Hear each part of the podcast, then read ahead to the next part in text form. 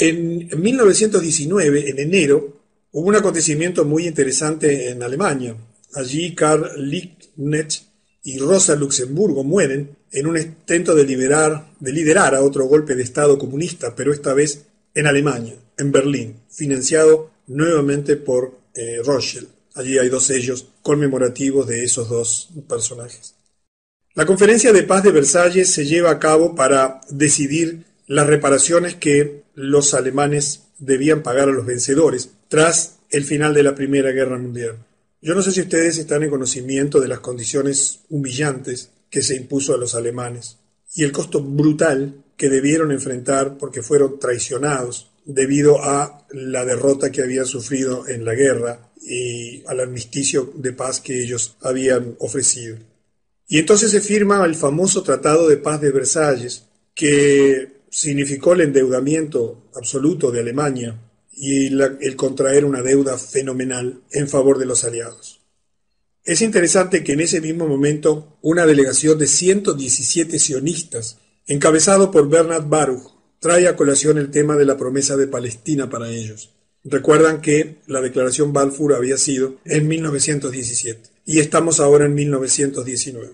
En este punto, los alemanes se dieron cuenta que habían sido traicionados y se dieron cuenta por qué los Estados Unidos se habían puesto contra ellos y bajo qué influencia, obviamente la de los Rothschild, porque los Estados Unidos estaban fuera de la guerra y los alemanes no entendían por qué se había puesto en guerra con ellos, si nada habían hecho los alemanes en contra de los norteamericanos.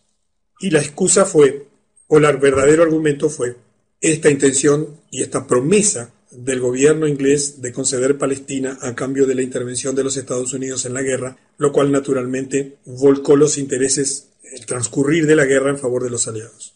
Los alemanes, por supuesto, se sintieron traicionados por los sionistas. Esto se debió a que en el momento en que los Rothschild hicieron su acuerdo con Gran Bretaña para Palestina a cambio de traer a Estados Unidos a la guerra, Fíjense que Alemania era el país más amigable del mundo hacia los judíos. Yo no sé si estás en conocimiento que en el Edicto de Emancipación Alemán de 1822 se garantizaba a los judíos de Alemania todos los derechos civiles de que gozaban los alemanes.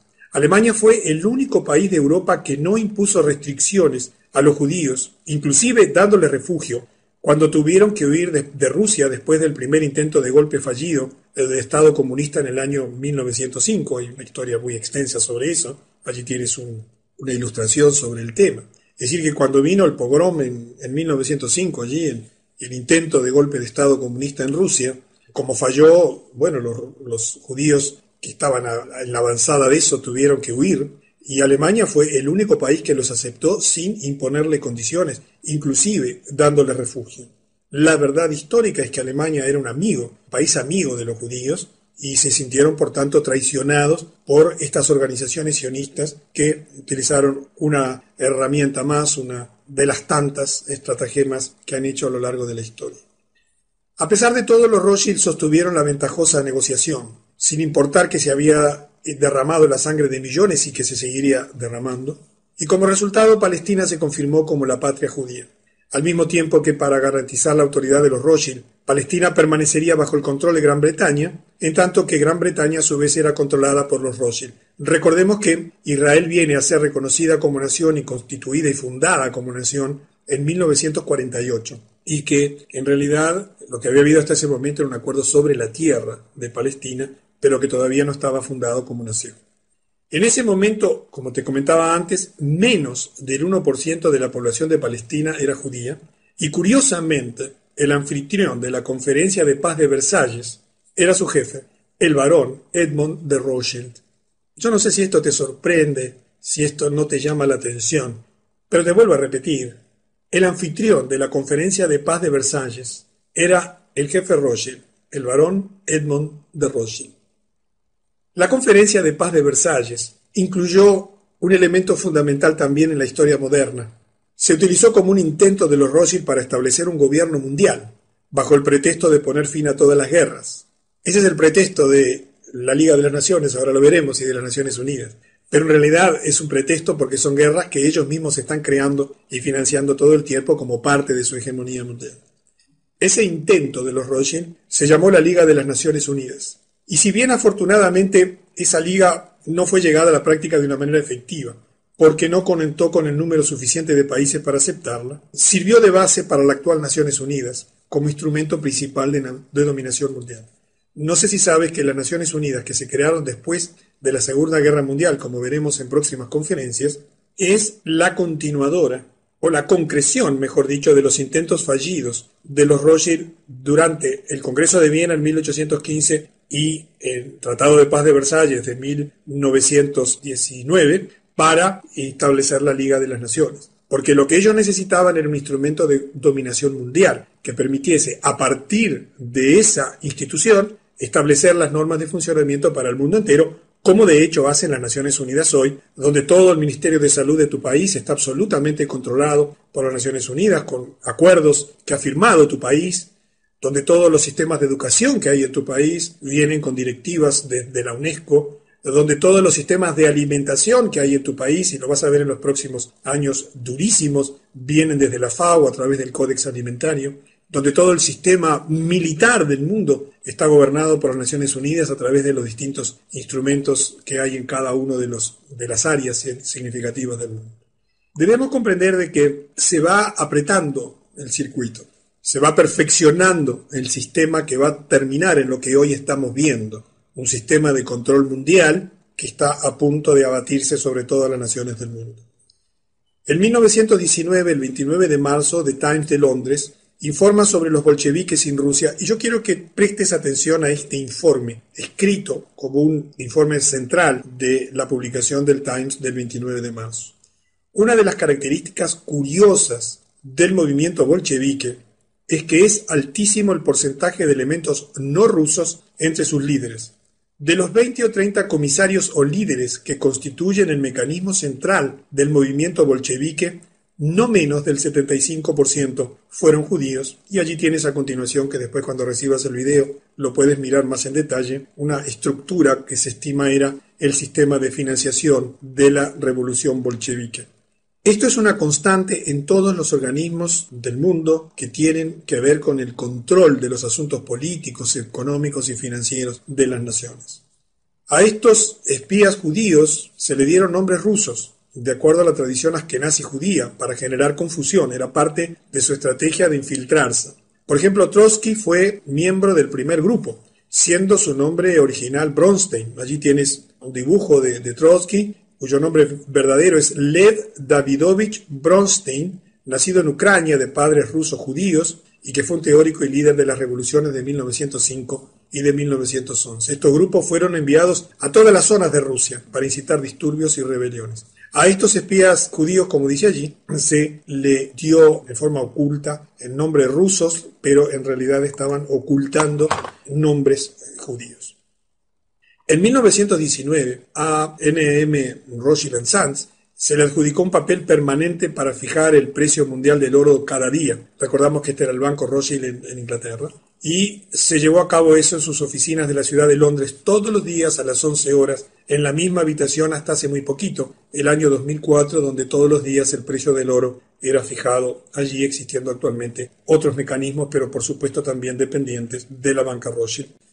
En 1920 hay una declaración escrita de Winston Churchill muy interesante, él escribía en un artículo en el Sunday Herald el 8 de febrero, desde los días del líder Illuminati, decía Churchill, del líder Illuminati Weishaupt, ¿recuerdan? Aquel que había sido el que escribió todos los documentos que fundaron y que explicaron el proyecto y el desenvolvimiento Illuminati, a los de Karl Marx, a los de Trotsky, esta conspiración a nivel mundial ha estado creciendo constantemente. Churchill, que era también un historiador y un estudioso de la historia, sabía muy bien de lo que estaba hablando. Y agregó, y ahora por fin, esta banda de personalidades extraordinarias del submundo de las grandes ciudades de Europa y América se han apoderado del pueblo ruso, convirtiéndose en los dueños indisputables de ese enorme imperio.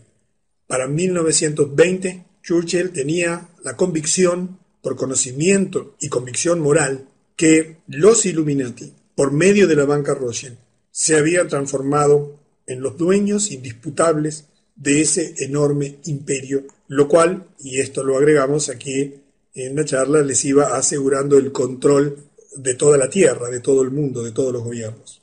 En 1921, el año siguiente de esta declaración de Churchill, y bajo las órdenes de Jacob Schiff, y acá vamos a llevar a otro episodio absolutamente central en la historia de la humanidad. Se funda el Council, recuerdan Jacob Schiff, ¿verdad? Había sido el gran brazo operador de los Rothschild en Estados Unidos, el que influenció a Woodrow Wilson, el que logró infiltrarse en el Senado y en el Parlamento de los Estados Unidos para conseguir una maniobra fraudulenta para obtener la Reserva Federal. Un hombre fundamental, recordamos en la historia, Jacob Schiff. Se funda bajo las órdenes de Jacob Schiff el Council on Foreign Relations, CFR. Esto veremos con el transcurrir de, las décadas hasta el día de hoy. Es uno de los tres instrumentos fundamentales de control mundial que tienen los Illuminati. El acta fundacional fue elaborada por Bernard Baruch y el coronel Edward Mandelhaus. Eso lo ordenó Schiff antes de su muerte en, en 1920, el año anterior, con el objetivo de crear una organización en Estados Unidos. Y el objetivo del CFR era seleccionar políticos encargados de llevar a cabo la conspiración Rothschild el acuerdo para la fundación se realizó entonces en una reunión celebrada el 30 de mayo de 1919 en el Hotel Majestic en París, en Francia, y en 1921 finalmente se hace la fundación definitiva. Fíjense qué interesante lo que se destaca en el acta fundacional. El número de miembros del CFR en el inicio fue aproximadamente de unas mil personas en los Estados Unidos. La membresía incluía a los jefes de las principales corporaciones comerciales e industriales en los Estados Unidos, a todos los banqueros internacionales con sede en Norteamérica y a todos los jefes de todas las fundaciones libres de impuestos, porque tú sabes que todas las fundaciones que ellos han creado a su vez están libres de impuestos porque se han encargado de en cada uno de los países exonerar de impuestos a sus propias fundaciones es increíble esto, pero todo el tema de las, eh, de las grandes fundaciones tipo Rockefeller y todas las demás no pagan impuestos. Yo que he estudiado un poco ese tema, es, es increíble cómo maniobraron para en todos los países tener grandes fundaciones libres de impuestos. Es fantástico. Bueno, pero sigamos. En esencia, todas las personas que proporcionarían el capital necesario a cualquier persona que desease postularse para el Congreso, el Senado o en la presidencia. En los Estados Unidos, cuando alguien llega al Congreso, cuando alguien es senador, diputado, cuando llega a la presidencia, ha sido financiado justamente por toda esta gente que integra eh, un organismo de influencia en Rothschild, como es el Council en Foreign Relations.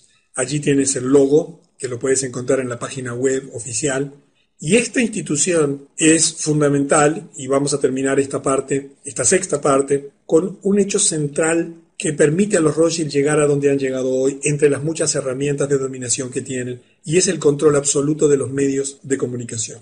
El primer trabajo de esta comisión era ganar el control total de la prensa.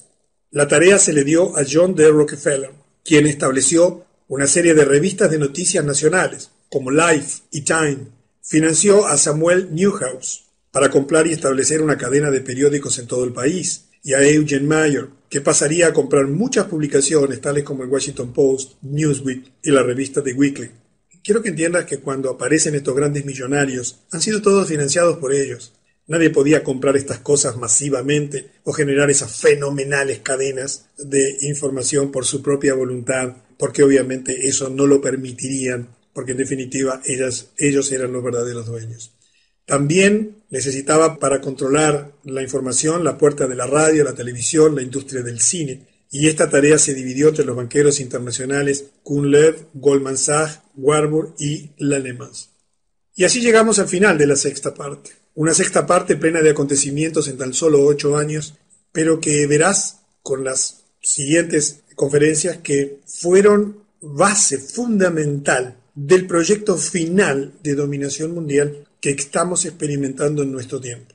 El absoluto control de los medios de comunicación, el absoluto control de todas las industrias fundamentales, el absoluto control de todos los grandes conglomerados comerciales, el absoluto control de toda la producción militar de armamentos, el absoluto control de todas las organizaciones políticas en donde se definen las decisiones importantes, Naciones Unidas hacia abajo, el absoluto control de todos los medios de financiamiento que existen en el mundo, haciendo depender a todos los países y economías del Banco Central de los Estados Unidos.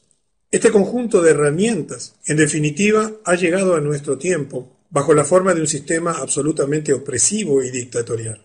Y tú ves que hoy en día la puja por el gobierno mundial se centra y simboliza en la puja por una ciudad que es Jerusalén.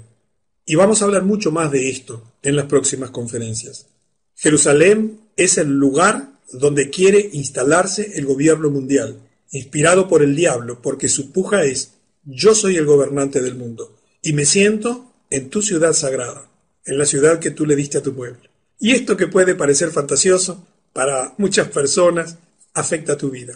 Y quiero que entiendas que todo viene fraguándose de hace mucho tiempo, y por eso no se discute por una ciudad de África, o por París, o por Roma, o por Londres, o por eh, una ciudad de Sudamérica, sino que toda la atención mundial está centrada en Jerusalén, en esa tierra, porque lo que está detrás de todo esto es un proyecto de dominación mundial religioso.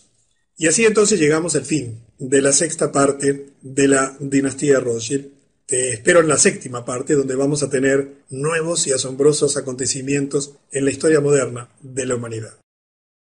La historia de la dinastía Rothschild, estamos hoy en la séptima parte, vamos a ubicar los años que transcurrieron entre 1921 y 1945. Esta serie de conferencias está basada en un libro que se llama La historia de la Casa Rothschild de Andrew Hitchcock. No es un libro fácil de conseguir, el único que conozco está en idioma inglés, no sé si hay traducción, pero bueno, quizás lo puedas conseguir allí en tu país. Habíamos dejado en 1921.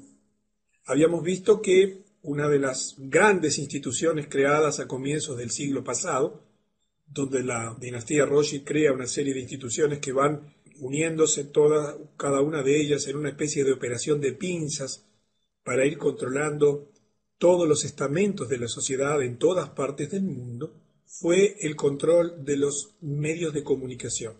Y vimos que todas las grandes revistas que circulan por el mundo, todas las grandes cadenas de noticias, todas las grandes agencias noticiosas, todas las grandes radios, todas las grandes productoras cinematográficas, todas son propiedad de los Illuminati a través de sus distintas familias y grupos de poder, y que dentro de ese conjunto de personas que integran esa cofradía de gobernantes, se le encargó a John D. Rockefeller la tarea de controlar los multimedia. Entonces, cuando tú miras esas revistas que aparentemente unas se oponen a otras, en realidad son todas perlas del mismo collar, y todo lo que en tu país hoy es historia oficial, todo lo que tú ves en la CNN, todo lo que tú ves en los diarios de primera línea, todo lo que escuchas en los informativos que tiene que ver con las noticias internacionales y muchas de las cosas que ocurren en tu país, está absoluta y totalmente digitado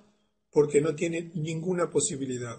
En México, en Perú, en Colombia, en Argentina, aquí tenemos gente de todo el mundo hispano, vemos lo mismo que vemos en Montevideo. Nos pasan las mismas noticias, los mismos enfoques, con los mismos intereses, porque Así es la media, el multimedia hoy en día. En estos días, por ejemplo, tenemos el tema Wikileaks, ¿verdad? Y tú lo estás viendo a diario.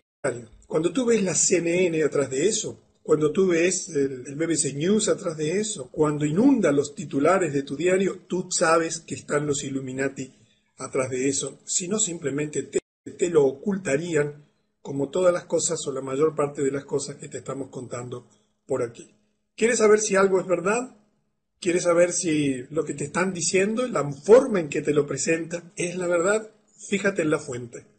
E inmediatamente, en la medida que estás entrenado, allí tienes ya rápidamente un elemento para averiguar y, y comprender por dónde vienen los intereses de la información. A partir de allí, por ahora, mientras la Internet es libre, por ahora, no va a faltar mucho para que sea ferozmente censurada, puedes acceder a muchísima información independiente y a todas las fuentes independientes que tú desees y quieras en los diferentes idiomas, porque todo está absolutamente publicado y por eso puedes fácilmente confirmar informaciones, averiguar si es una desinformación o es una información, pero eso da un poquito de trabajo.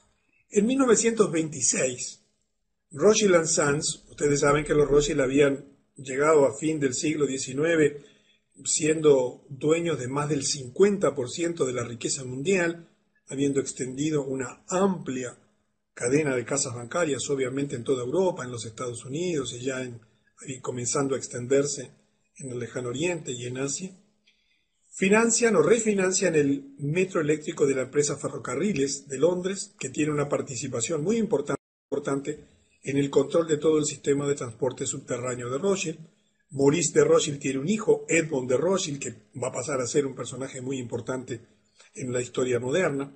Y en 1929 los Rothschild colapsan la economía de los Estados Unidos, producen la Gran Depresión con algo muy sencillo que tú lo vas a ver reproducirse, pero de un modo diferente, seguramente en el año 2011, la contracción de la oferta monetaria, es decir, ellos eran los que proveen de la oferta monetaria. Imagínate que en este momento la banca internacional, los verdaderos dueños de todo el, sistema de dinero que existe, ahí vas a ver algunas empresas, algunos operadores de esto, decidan cortar el flujo de dinero, inmediatamente hoy el mundo entero colapsaría. Y ya no sería un problema local, porque hoy todo lo que tú ves que está funcionando depende de que la maquinita de imprimir dinero de la Reserva Federal lo esté haciendo a grandes velocidades en este momento, porque si no en tu país inmediatamente te quedarías sin crédito, te quedarías sin dinero y rápidamente la vida de tu país colapsaría. Simplemente hoy he leído un extensísimo informe sobre el, tema de cómo va a llegar a nosotros la crisis brutal financiera que va a venir el año que viene, que es totalmente global en sus proporciones.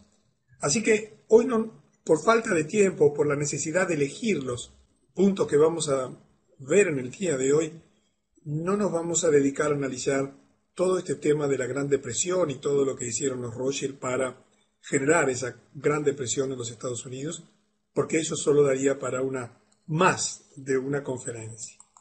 Pero es uno de los hechos importantes de la historia del siglo pasado.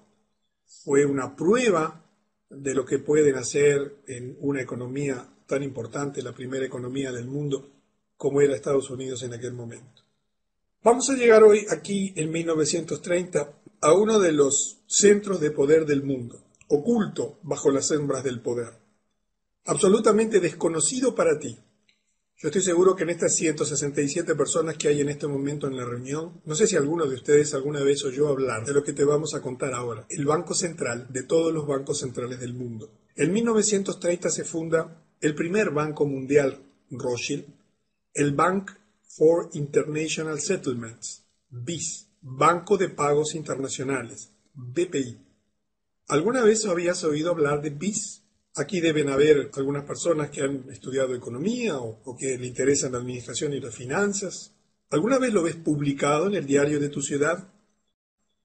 ¿En el noticiero de la televisión allí o de las informaciones de prensa?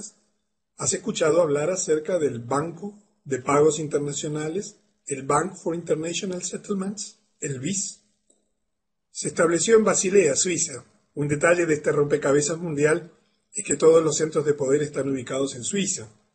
En el futuro nos vamos a enterar por qué. El mismo lugar donde 33 años antes se llevó a cabo el primer Congreso Sionista Mundial.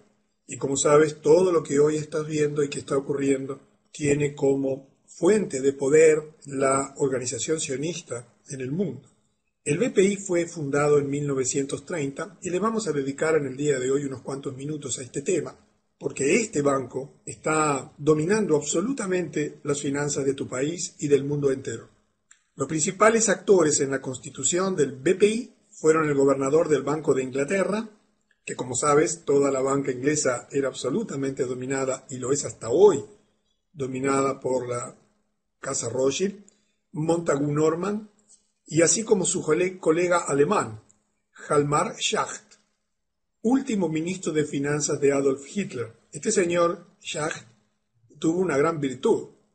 Fue de los pocos que en el tribunal de Nuremberg no terminó sentenciado. Tiene una historia post la guerra muy interesante de poder porque pertenecía a la gran élite bancaria del mundo, siendo nada menos que el fundador del BPI. Cuando tú estudias qué es el BPI, a mí se me pone la piel de gallina te da miedo por el inmenso poder que acumula. El Banco de Pagos Internacionales Es el banco central de los bancos centrales de todo el mundo, con sede en Basilea, Suiza. Es una organización internacional que dice fomentar la cooperación financiera y monetaria internacionales y sirve de banco para los bancos centrales.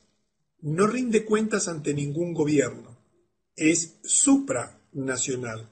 Está por encima de quien gobierne tu país y cualquier gobierno del mundo.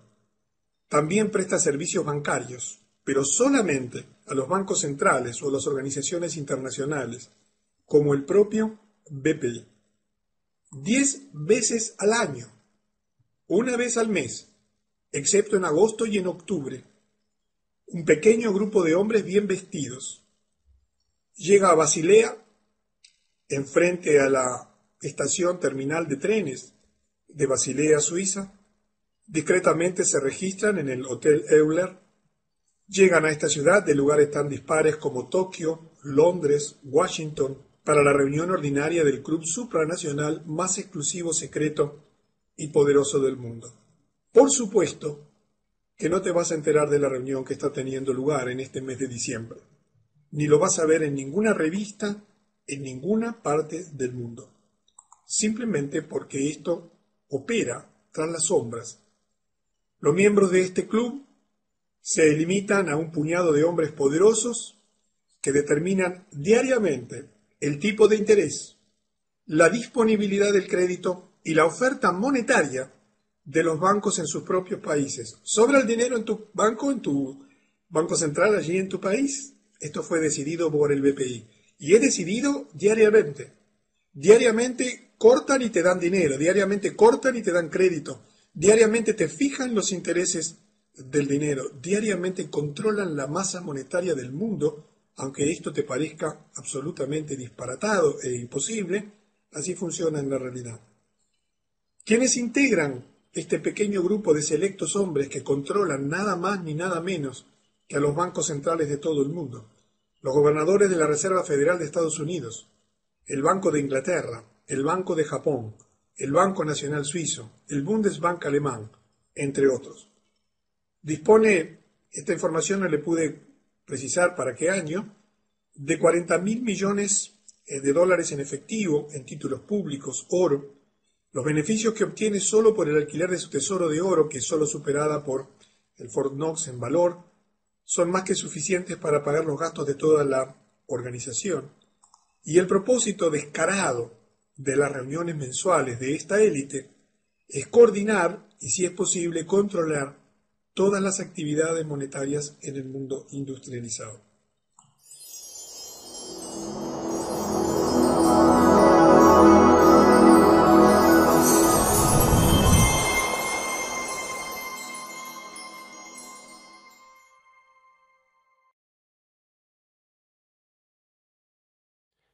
Esta es una invitación para adquirir este ciclo de conferencias que he estado realizando desde hace tanto.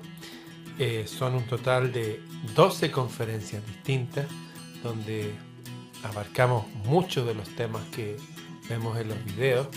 Ahí pueden ver los títulos, ahí está Flamarión, Geopolítica, hablamos también de esta vida más allá de la vida, de las historias antiguas, esta del Lao Tse, Sabiduría y Alma, Vencer en Paz, Jesús en la cruz, ¿qué pasó ahí? también la famosa conferencia de los Upanishad, obviamente todo lo que tiene que ver con el mundo de las musas y la sabiduría antigua, en fin, son más de 23 horas, 23 horas de conferencias, divididas en estas 12 temas. Hay conferencias que duran una hora y media, otras que duran un poquito más de dos horas. En fin, los que deseen adquirirlo solamente escríbanme a freireramon.gmail.com